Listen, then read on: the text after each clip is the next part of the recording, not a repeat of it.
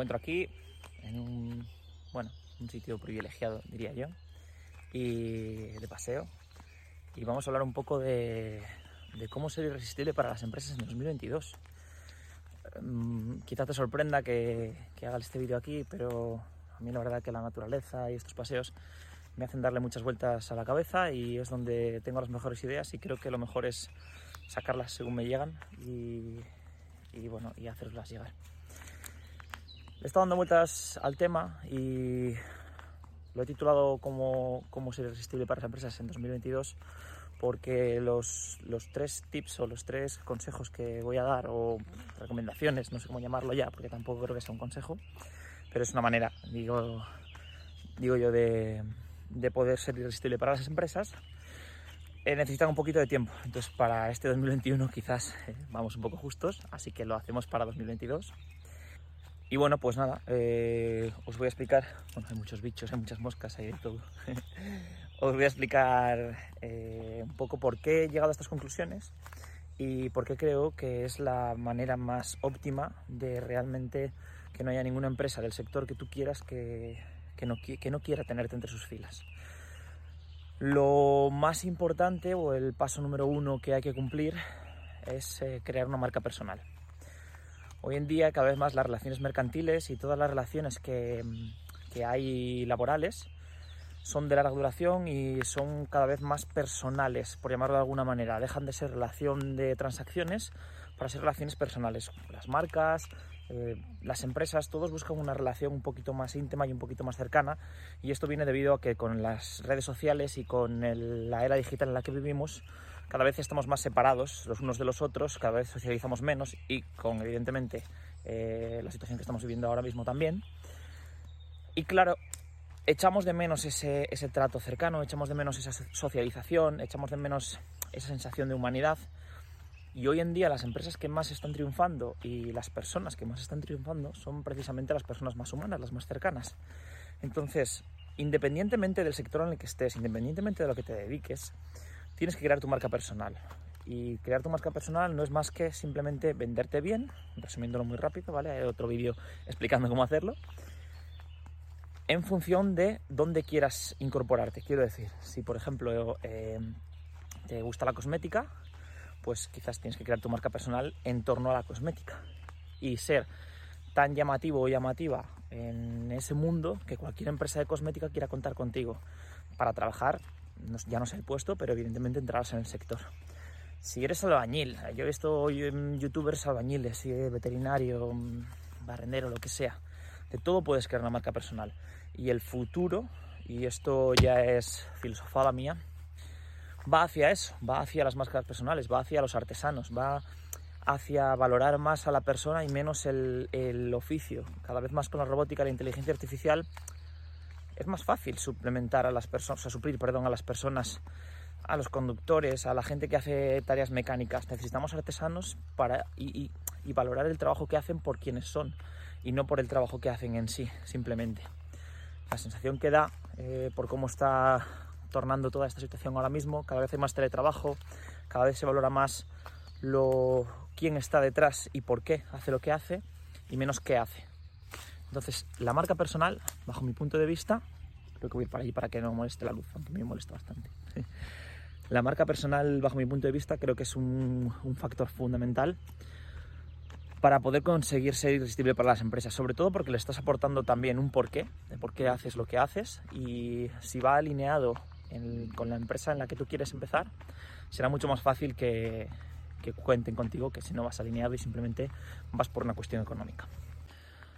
El segundo paso, y muy importante también, o el segundo pilar para convertirte en alguien irresistible para las empresas, es tener en cuenta que los currículums ya no son tan importantes. Ya no importa tanto los títulos que tengas, ya no importa tanto dónde hayas trabajado, dónde no hayas trabajado.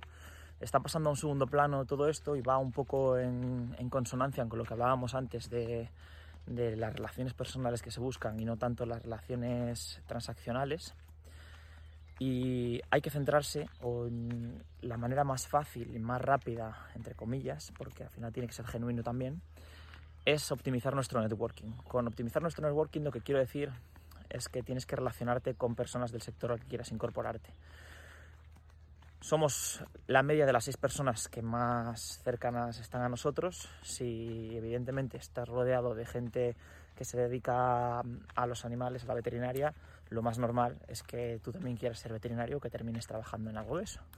Entonces, evidentemente no es una ley inamovible, siempre hay excepciones. Pero si quieres dedicarte a algo, siempre es mucho más fácil que entables relaciones con personas que estén metidas en el sector y que a partir de esas relaciones genuinas, evidentemente, no relaciones por el interés, porque al final no tiene ningún tipo de sentido, hagas colaboraciones con ellos, les ayudes de manera gratuita, además, en todo lo que puedas y en todo lo que a ellos les venga bien, y colabores siempre que puedas en eventos o en cualquier cosa que, que hagan, que los apoyes en sus propios proyectos. Y es de la forma en la que si en algún momento eh, aparece una vacante o aparece una oportunidad en la que tú cuadres, lo más probable es que cuenten contigo en lugar de contar con una persona desconocida. Primero, porque tú ya tienes tu marca personal creada, ya saben lo que haces, saben por qué lo haces, que es lo más importante.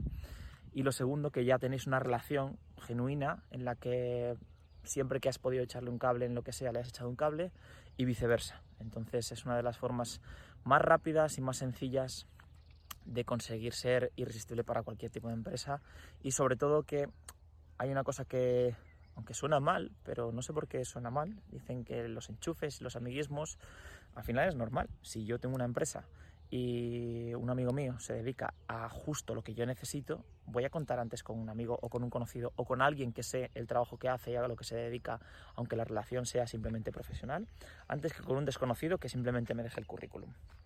No sé qué pensáis vosotros al respecto. Pues bien, ya tenemos dos pasos o dos pilares muy importantes. Primero, tenemos nuestra marca personal, y segundo, tenemos nuestro networking hecho.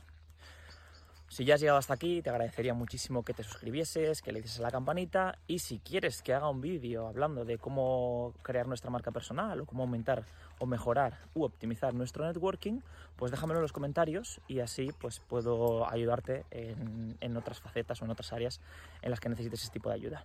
Vamos a por la última y para mí creo que es la guinda del pastel lo más importante o el pastel entero con el que ya podría funcionar todo son los dos pilares anteriores, pero para mí la guinda es escribir una carta de presentación.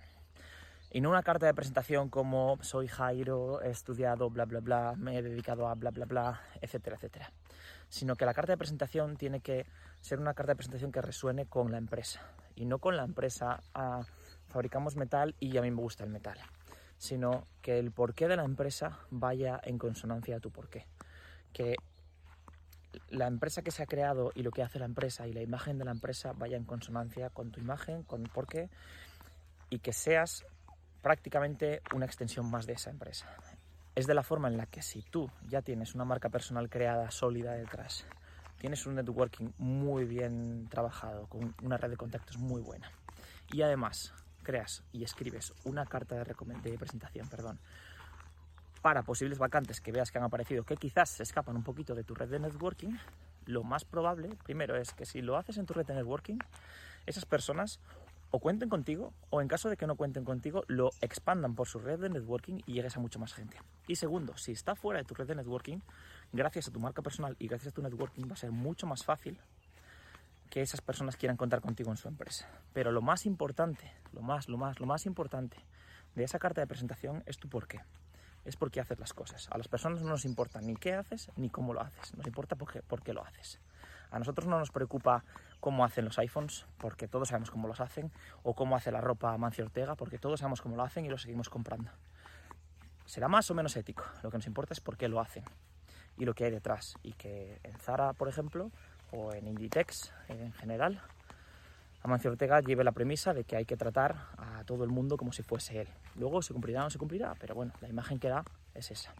Que Apple eh, esté a la orden de la innovación y el diseño y que sea un estatus tener esos teléfonos. Pues al final el por qué es lo que nos mueve a comprar y a gastarnos miles de euros en un dispositivo móvil, como el que tengo en las manos, que probablemente no nos haría falta, pero es el por qué lo que nos mueve. Y a las empresas y a las personas lo que hay detrás de las empresas son personas, lo que les mueve es el porqué. Entonces, si tu porqué es genuino, si tu porqué tiene sintonía y resuena con la empresa, es muchísimo más fácil que terminen contratándote y que terminen contando contigo dentro de esa empresa. Así que resumimos los tres pilares fundamentales. Crea tu marca personal de lo que quieras, no te preocupes. Si no sabes cómo hacerla, pónmelo en los comentarios y crearé un vídeo de cómo hacer una marca personal.